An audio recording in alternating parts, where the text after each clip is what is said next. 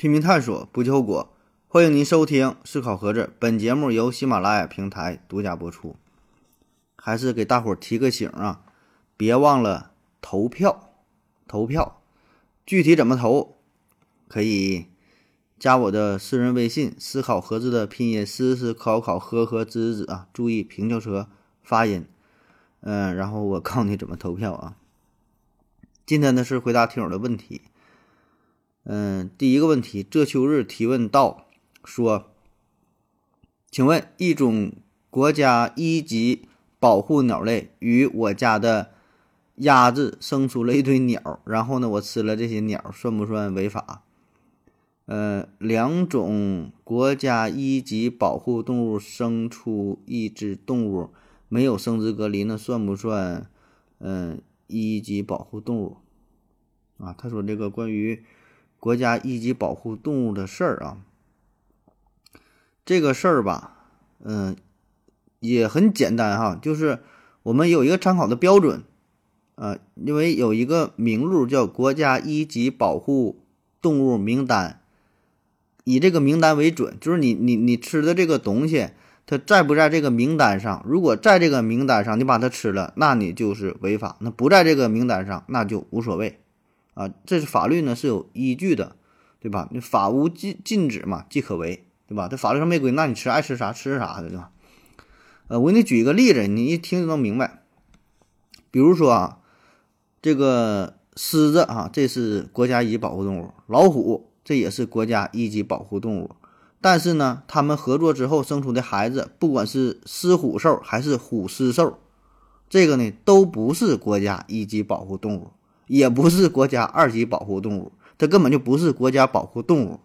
别看这个狮虎兽和虎狮兽非常的罕见，对吧？就感觉非常非常珍惜呀，它比狮子老虎更少。但是呢，并不是国家保护动物，那名录上面没有它。为啥呢？因为国家一级保护动物名录这个是根据《野生动物保护法》划分的，重点是啥呢？野生动物。哎，它是想要保护野生动物才有的这个这个法律法规，所以呢，无论是狮虎兽还是虎狮兽啊，它们都不是野生动物，哎，这个是重点，就是说它们在自然界当中并不存在。啊，这个只是呃通过人工饲养，就是在这个人造的环境之下，让它们合作啊，然后呢生出来的。啊，让这个狮老虎产生了后代，才有了狮虎兽啊，虎狮兽这这这个玩意儿，所以它不是野生动物，自然就不在这个野生动物保护法之内，那么自然就更不是什么一级、二级国家保护动物啊。所以呢，回到你这个问题，我就说嘛，它很简单，哎，咱就看这个国家什么什么保护名录也就完事儿了，对照一下啊，你看看有没有。那如果说你你说的这两种动物，或者说你说这个动物跟你家的这个鸡鸭鹅呀怎么的合作了，生出东西，这不重要，就是看生出这个东西在不在这个目录之上。不管是你说什么没有生殖隔离呀，这两个什么意外产生啊都不重要，咱就以这个法律为准，以这个名单为准，那按这个名单说话，对吧？这个法律它讲理，对吧？这就按这按这个法律法规来。下一个问题，嗯。长宝兔提问说：“何种迹象？中国航天运载火箭都是在哪里建造的？运到发射场后又是怎样的一个准备发射过程？中国空间上有，呃，有对地武器吗？”啊，谢谢何总。好几个问题啊，呃，第一个问题说中国航天火箭在哪建造的？呃，中国航天火箭这个是由中国航天科技集团有限公司。建造的啊，简称叫中国航天。呃，这个公司呢，成立挺晚哈，其实是一九九九年才成立的。呃，它的前身呢是一九五六年成立的，叫中国国防部第五研究院。呃，后来呢是经过了一些变革改组之后啊，成为了呃这个中国航天。那么现在呢是呃主要从事运载火箭、呃各类的卫星、载人飞船。呃，货运飞船、深空探测器、空间站等等吧，就是这些宇航产品跟这个太空相关的这些东西的这个产品呐、生产呐、制造啊，当然这里边也包括一些呃战术的导弹武器系统也都有啊，就跟这跟这个相关这些东西都有啊，这叫中国航天。呃，总部呢是在北京，然后呢天津好像是也有生产基地啊，这个事儿。那么第二个问题说这个火箭呢怎么运到发射场啊？这怎么运到发射场？这这这这这就运呗哈。这事儿呢，其实挺麻烦哈，因为最主要的原因就是火箭它非常大啊。比如说长征五号，高呢是五十多米，直径呢是五米多，呃，起飞重量呢达到了八八百七十吨啊。当然，百分之以上百分之九十以上的这个重量呢，都是起飞之前才往里注入的燃料啊。但尽管如此吧，这个块头这个这个重量仍然不小啊。那么这个大家伙是怎么从北京，呃？运到这个发射场的呢，对吧？这这不这不挺远吗？运到南昌啊，是运到酒泉呐，对吧？都挺老远。嗯，我们呢通常采用的是海陆，呃相结合的方式啊。所谓海陆呢，就是在大海上呗。咱不说了嘛，天津有这个生产基地，就是这个长征五号呢，它在天津生产，生产之后呢，要运到这个，比如说运到这个海南，对吧？这个发射中心。那么呢，最开始呢，就是就是走这个海路啊，当然它得是分段处理。啊，它不是说的一个整个的，就把它分段处理，然后呢，由这个特殊改装的牵引车运到天津港，啊，然后上船，还有专门的运输船，叫运旺二幺、运旺二二，你可以查一下，专门的就是运输火箭的这个这个运输船。运上之后啊，一一直运运运运到了这个呃文昌文昌的这个青兰港，然后再由这个特殊的牵引车再运到呃文昌的航天发射场。啊，然后再进行这个垂直组装啊，就是后续的一些一些工作。那为啥这么做哈？就是为了避免，呃，你要纯走公路的话吧，这个就是不太方便，会受到路面的一些限制，因为东西太大，它不方便。所以呢，必须是，呃，陆路和这个水路呢相结合。那还有呢，就是用这个铁路哈，铁路也是一个很好的方式，但是铁路吧也有它的缺点，就是这个这不是特别稳妥啊。你就走这个海路呢是。可以呢，更好的减震，哎，就是说的这个效果啊，安全性呢会更好一些。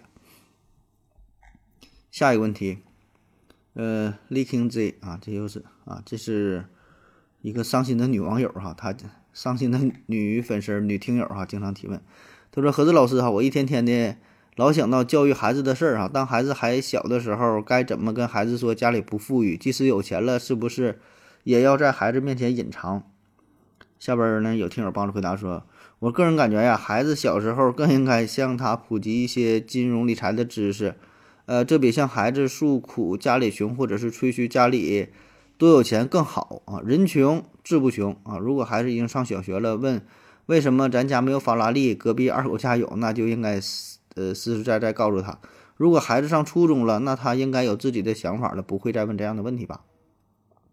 立坑子又回复他说。呃，从小就普及金融知识，当家长太难了啊！下边又有人回复这个李听这提问说，呃，那个回回复说，有些人的生活你不懂，根本藏不住啊。这一来一去，一这个很多听友就帮他回答了这个问题啊。关于教育孩子啊，这个呃，关于金融啊，家里什么穷富问题，我感觉呀，你这个女听友你想的太多了。我不说了吧，就咱老听友了啊，啊，一个大美女啊，现在还单身呢，没找着对象。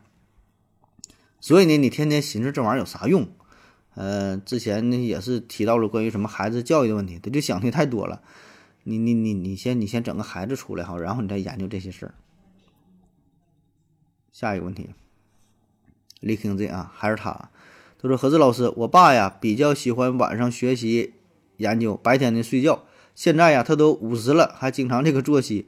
我妈跟他说脏器时间对照表，我们都劝他。”人可以假装白天睡，晚上学习是是正常生物钟吗？呃，还是说这个作息其实跟客观黑天白天无关？我该如何科学劝阻我老爹？然后下边也有网友帮着回答说：猫头鹰的作息不规律吗？猫头鹰觉得全世界的生物钟都错乱了。关于这个睡觉，关于个人的作息时间问题啊，呃，你说的这个什么脏器休息时间表啊？这事儿呢，我也听过，我也看过，呃，我在一些亲戚家就看过，就墙上画画一个挂了这么一个一个一个一张图啊，说这个不同的时间几点啊，几点几点这是肝脏休息了，几点几点这大肠睡觉了啊，就是说的早睡早起呗，对吧？健康生活嘛啊，这个事儿呢说的呃有几分道理吧，咱这说确实有有点道理，但是说具体哪个器官睡觉这个我不太理解啊。嗯，咱这说吧，就是每个人的生物钟不太一样啊，但是绝大多数人呢差不太多，就是白天工作，晚上睡觉，对吧？大多数人都这样啊。当然，有一些人的生物钟是比较混乱的，呃，原因不一样，有的是因为工作的原因，上夜班，比如说医生，对吧？你有这个夜班，或者是有的清洁工人，早晨必须三四点钟早起的，对吧？而有一些人呢，就是纯是。出于自己的爱好，呃，自己的习惯，就是晚上学习效率比较高，晚上工作效率比较高。那有很多名人也是这样，对吧？那最最有名的这个达芬奇，他不有一套这个达芬奇睡眠法吗？自己创造的。他这更狠啊，这个是叫多项睡眠，就是每工作四个小时睡十五分钟，工作四个小时睡十五分钟。所以呢，综合这样综合下来，你一算，他一天二十四小时，总共的睡眠时间还不到两个小时啊，有二十二个小时可以去工作。所以呢，这个效率就极高了，可以挤出很多的时间。嗯，而且很多这个很多其他这个有名的人嘛，成功人士好像说都是都这么去做哈，好像还挺有用的啊。但是我个人感觉这个多半是假的哈，这玩意儿你学也学不了。而且咱说你睡睡觉，你睡十五分钟，你能说睡着就睡着吗？对吧？辗转反侧，你根本你你你睡不着。嗯，还有一些人啊，还有一些人，比如说。贝多芬，啊，不说贝多芬，说莫扎特吧。比如说莫扎特啊，我怎么就想出贝多芬了？这莫扎特呢，他每天都是后半夜一两点钟睡觉，早晨呢六点钟起床，他这就是典型的晚睡早起啊。你看人家这个睡眠时间并不多，可能也就是四五个小时，但是人家精精神头非常足。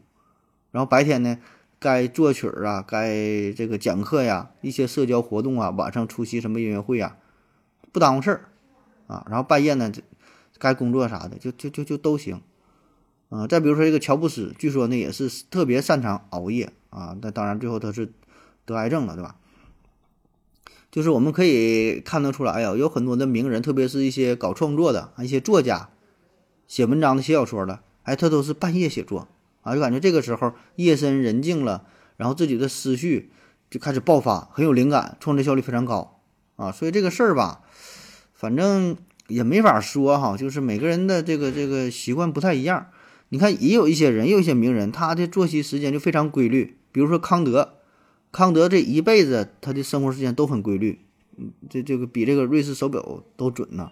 说他每天早上固定的四点四十五起床，起来之后再喝两杯茶，抽一袋烟，然后呢给学生准备上课，然后什么写作呀啥的啊。说说说当年他们村子的这个钟啊不准了。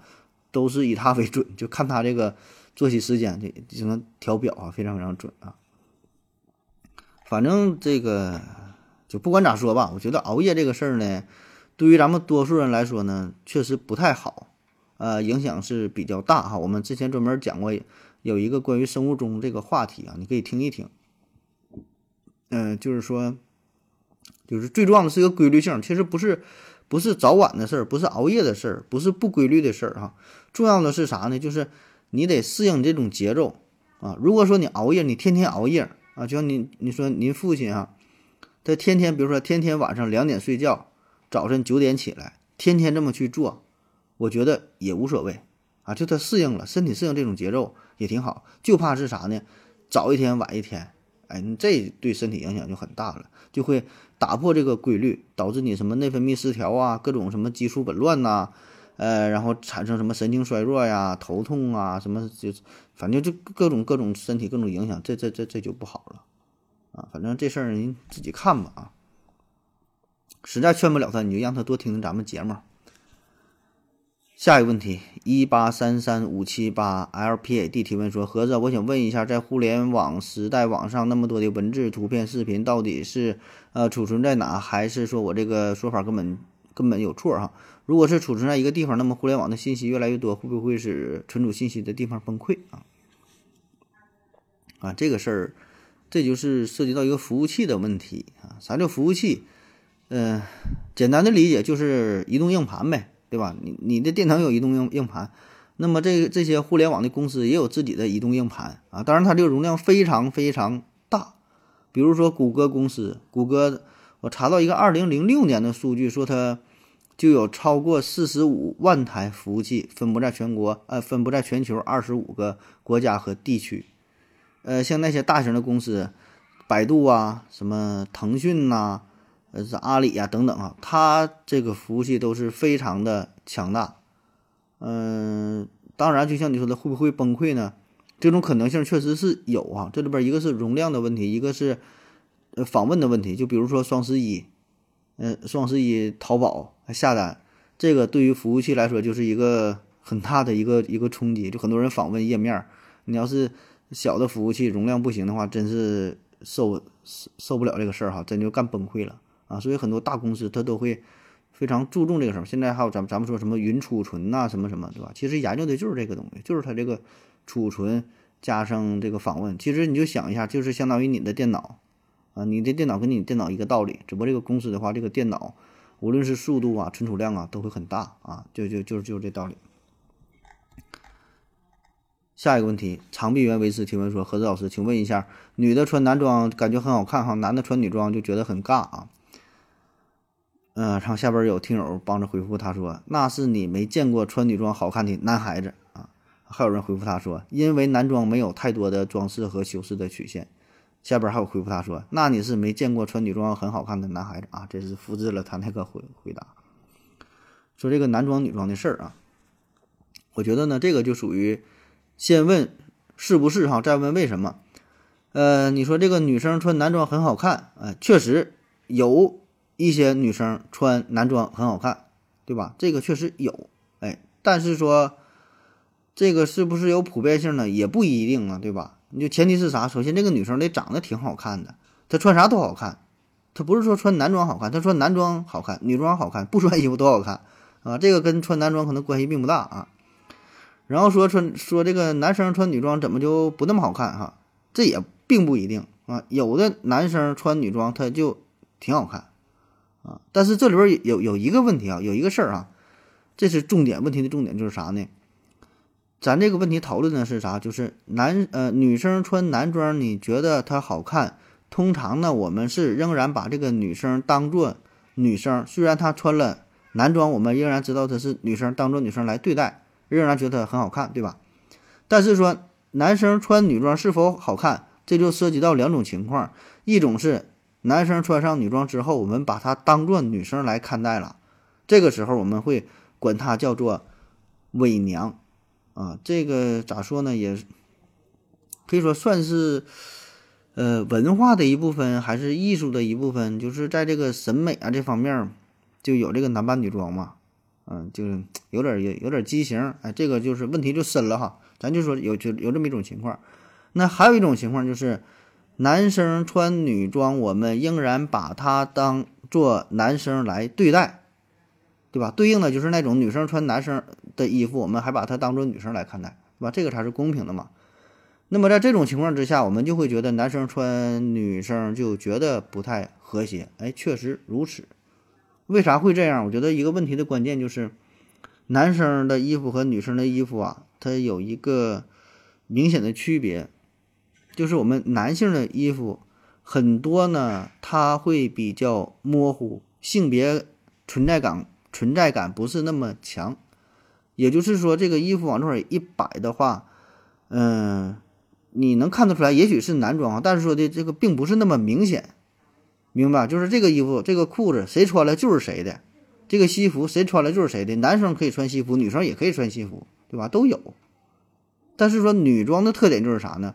它的特征性就很明显，你很容易看出来，这个就是女生应该穿的，在男生的服饰当中不会轻易出现。比如说丝袜、短裙儿、高跟高跟鞋、露背装、抹胸装、深 V，呃等等等等，对吧？就是说这些衣服呢都是女生所特有的，所以呢，当男生穿上这些服饰之后，自然就觉得不太和谐。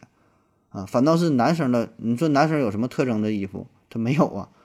你说有西服，女生可以穿；你说运动装，女生也可以穿；他说男生说小白衬衫，女生也可以穿。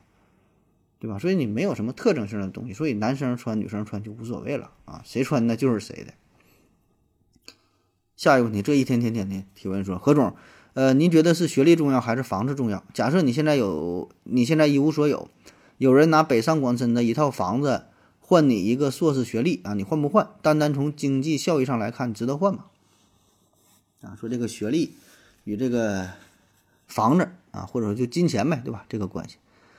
那么这个换不换啊？这个每个人的选择不太一样哈。如果你问我的话，我当然是觉得房子重要啊。有句话就是啥呢？你你缺什么你就要什么，对吧？你是问我什么？嗯，要钱呢，还是说要学历？我当然是要钱了，因为我有学历啊，对吧？学历搁这摆着呢，我这七八个博士文凭啊，但是我没有钱啊。你缺什么就要什么啊。而且呢，这个事儿咱可以稍微讨论一下，就是你学习的目的到底是啥？你考上那个文凭到底是为了啥？你为什么要学习？为什么读大学？为什么考硕士、考博士？你是为了这个文凭吗？并不，并不是，对吧？绝大多数人还是为了钱嘛，对吧？说到底，不就是还是为为了为了为了钱嘛？所以呢，这事儿不就好理解了吗？你追逐钱，北上广深的房子，换句话说，那不就是不就是钱嘛？而且呢，这事儿咱可以这么算一下哈。你看，我我给你一组数据，你一听就明白了。呃，我查到了，这是二零一零年我国第六次人口普查数据显示，当时啊，拥有硕士生学历的人数是四百一十三点九万啊，四百多万硕士生啊。呃呃，硕他这是硕士及硕士以上吧，应该是就硕士和博士。那么经过这么十一年的增长，在二零一一零年数据哈，经过这十多年的增长，到现在二零二一年了啊，我国拥有硕士。及硕士以上的学历，就硕士、博士啊，什么博士后呗，对吧？就这些，大约是九百多万。记住啊，这个数九百多万。那么说，在北上广深有一套房子的话，咱就假设吧，哈，呃，这个房子大约是就一千万吧，啊，差不多吧，对吧？可能是多点少点，但我估计应该差不太多。这个数我也不知道哈，咱我也没去过这些大城市，没在这地方买过房子，但我估计应该是差不太多吧，一千万。那根据我国二零一七年的数据显示，呃，一共拥有一百六十一万家庭资产过千万，一百六十一万。所以呢，对比这个数据能看出来了，九百多万的硕士，嗯，一百六十一万这个家庭资产过千万的，所以很明显呢，我国的硕士比这个拥有千万资产的人要多得多得多，所以这个事儿就很容易。理解了啊，而且我们每个人也都有这种体会，就是你多多少少可能会认识几位硕士、博士这种朋友，但是你你的朋友当中身价真的能够达到千万、超过千万的，我估计并不多。啊。就比如说回到二零四九的刘院长，对吧？他有两个好朋友黄博士、潘博士，但是他是否有身价过千万的朋友呢？我估计是够呛。下一个问题，北景提问说：“请问何总，地外星球的南北极是怎么定的？不会是看颜值或者是抛硬币吧？”呃，下边有听友帮着回答说：“专家听企鹅说的，北极熊也很赞同。”啊，就关于这个行星的南北极啊，呃，行星南北极这个如果是太阳系之内的话吧，这个就比较容易确定了。呃，就是咱就是以这个地球为准啊，以地球作为标准作为参考，上面就是北，下边就是南。啊，就是跟这个地球相比啊，咱就这么定的。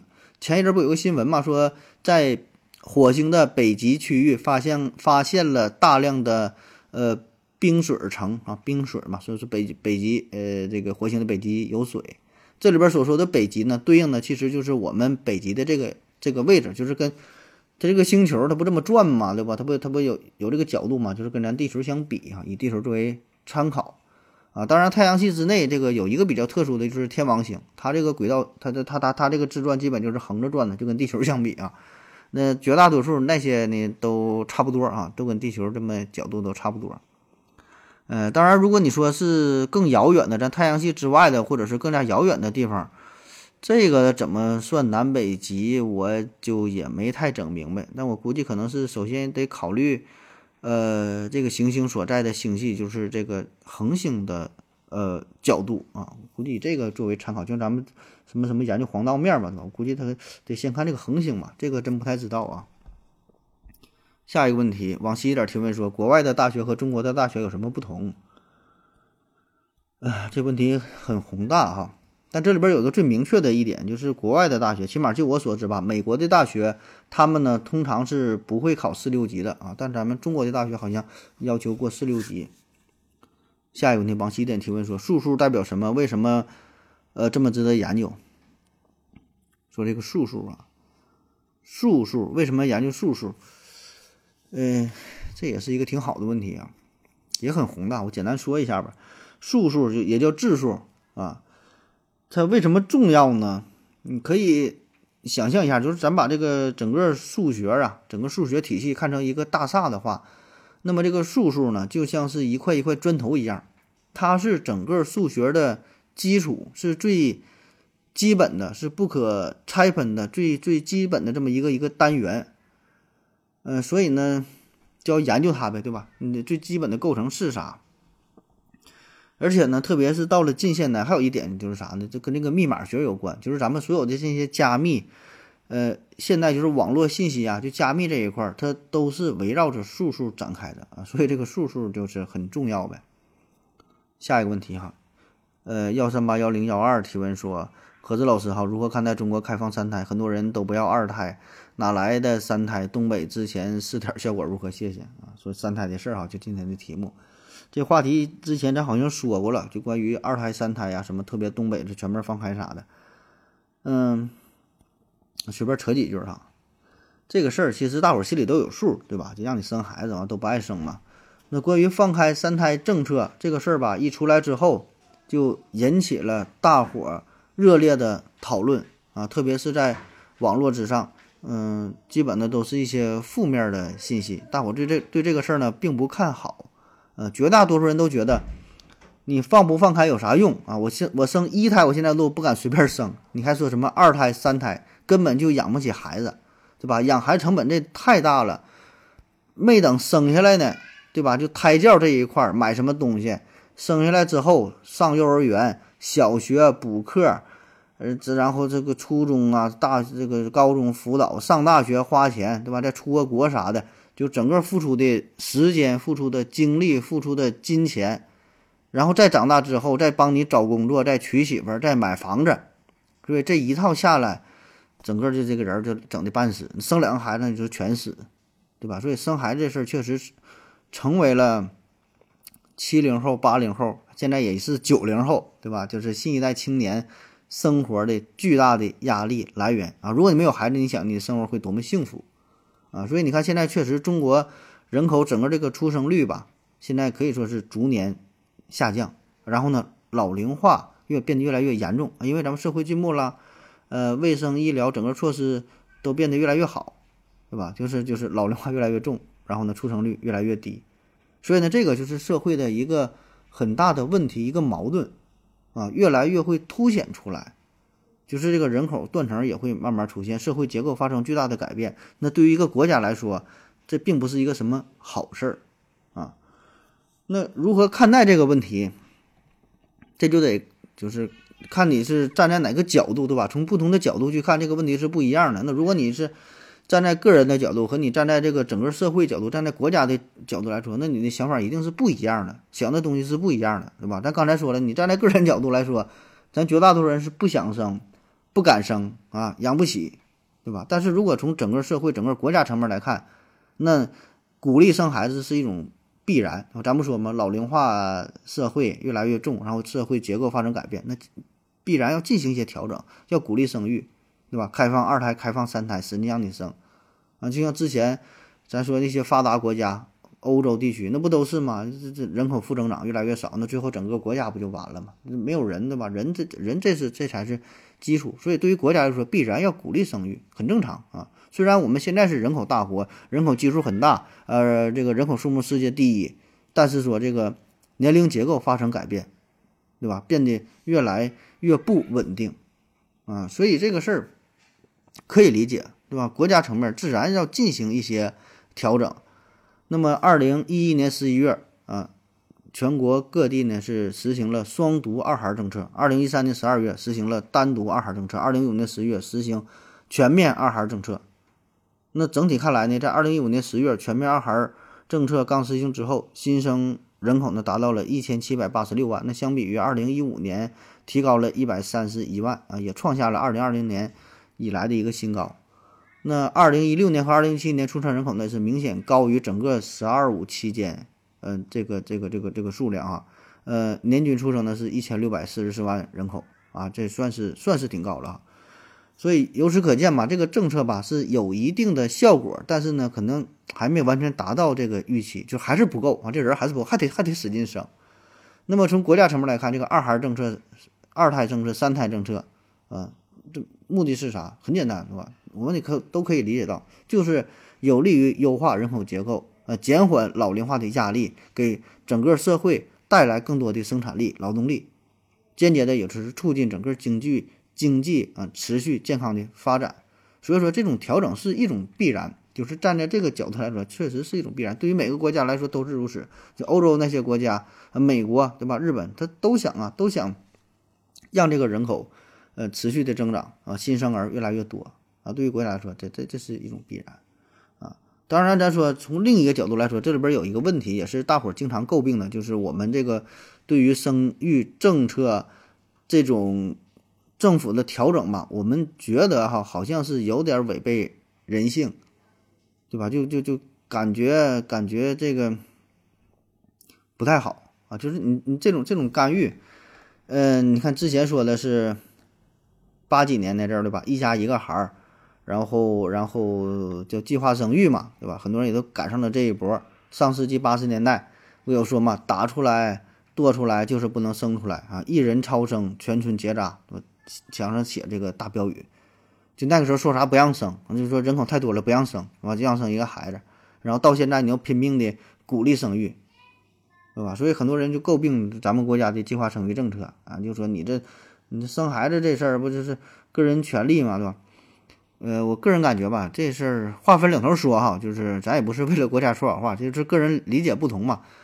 就咋说呢？每个国家都有不同的制度啊，这种制度无所谓好，无所谓坏，对吧？就是说这个就分什么事儿嘛。那就像咱说你现在这个这个新冠的事儿，那可能说什么美国呀、什么欧洲啊，对吧？什么倡导自由啊、什么人权呐，那是，那你病情控制不住。那咱们国家呢，可能说的有些时候采用一些强制的手段，哎，看似说呢，可能这个人权这方面可能哎，就就就是被抹杀掉了。但是说呢，这个疫情控制的很好，说这事儿没有好没有坏啊，不讨论好坏，这只是不同。那结合咱们国家这个制度，结合咱这个国情，当时的大环境，那谁也不是圣人，谁也没法预测太长远的未来，谁也不知道未来发展的趋势，只能说的什么时候说什么话。对吧？那咱们生生生活在生长在这个国度，那你就去执行这个政策呗，啊，反正我觉得就是这样哈。当然，尽管如此，仍然会有会有人说，生育这个事儿比较特殊，对吧？生育这个事儿是每个人最最基本的权利，你不能去强加的干扰，呃，让人生或者是不让人生都不对，啊，人家愿意生就生，不愿意生就不就不生啊。当然，这个就我说嘛，个人观点哈，你你您自己看哈，这个无所谓对错，每个人的理解都不一样，每个人理解都是对的啊。那么还有一个事儿，就是关于生孩子，就是说到底就是啥呢？就是钱呗，对吧？就是就是钱的事儿啊。呃，因为经过这么十几年的十来年，有十年了吧，对吧？从二零一一年看到现在，正好十年就放开啊，这个这个二二胎政策，经过这个十年的调整之后吧，效果呢并不是特别理想，呃，有有了一定改善，但是说嘛，并不是特别理想，对吧？所以呢，问题的核心还是啥呢？这老百姓也明白，对吧？这国家当然也明白。你想想，你能懂的东西，国家能不懂吗？政府能不懂吗？对吧？只不过是有些事儿做不到啊，对吧？其实说到底就是钱的事儿，经济的事儿呃。国家你没有真金白银的补偿，没有经济上的补偿，呃，单凭这个政策，单喊口号，大伙儿呢仍然是不愿意生，不敢生。你钱不到位，经济补偿不到位，后续的从教育到医疗到养老。对吧？从物价、房价啊、学区房的事儿，对吧？教育的事儿，所以呢，很多制度都得陆续的做出一些调整。现在不也是开始有一些调整了嘛，对吧？所以呢，整个国家这个大的政策跟得上之后啊，才能让这个这个咱说生孩子养孩子不再是一个家庭沉重的负担。那么这样的话，整体社会大环境改善了，大伙儿呢自然也就爱生了，对吧？就是这个道理说的很简单，谁也都明白。但是说不是一朝一夕能够做得到的，这个跟你整个国家的生产力、跟你的经济水平、整个科技的水平，这个是息息相关的。不是说三两句话你想改就能改得掉的，不是说某个措施一改就能改的，这跟你跟你整个国家国力有关啊。好了，今天节目就是这样，感谢各位收听，谢谢大家，再见。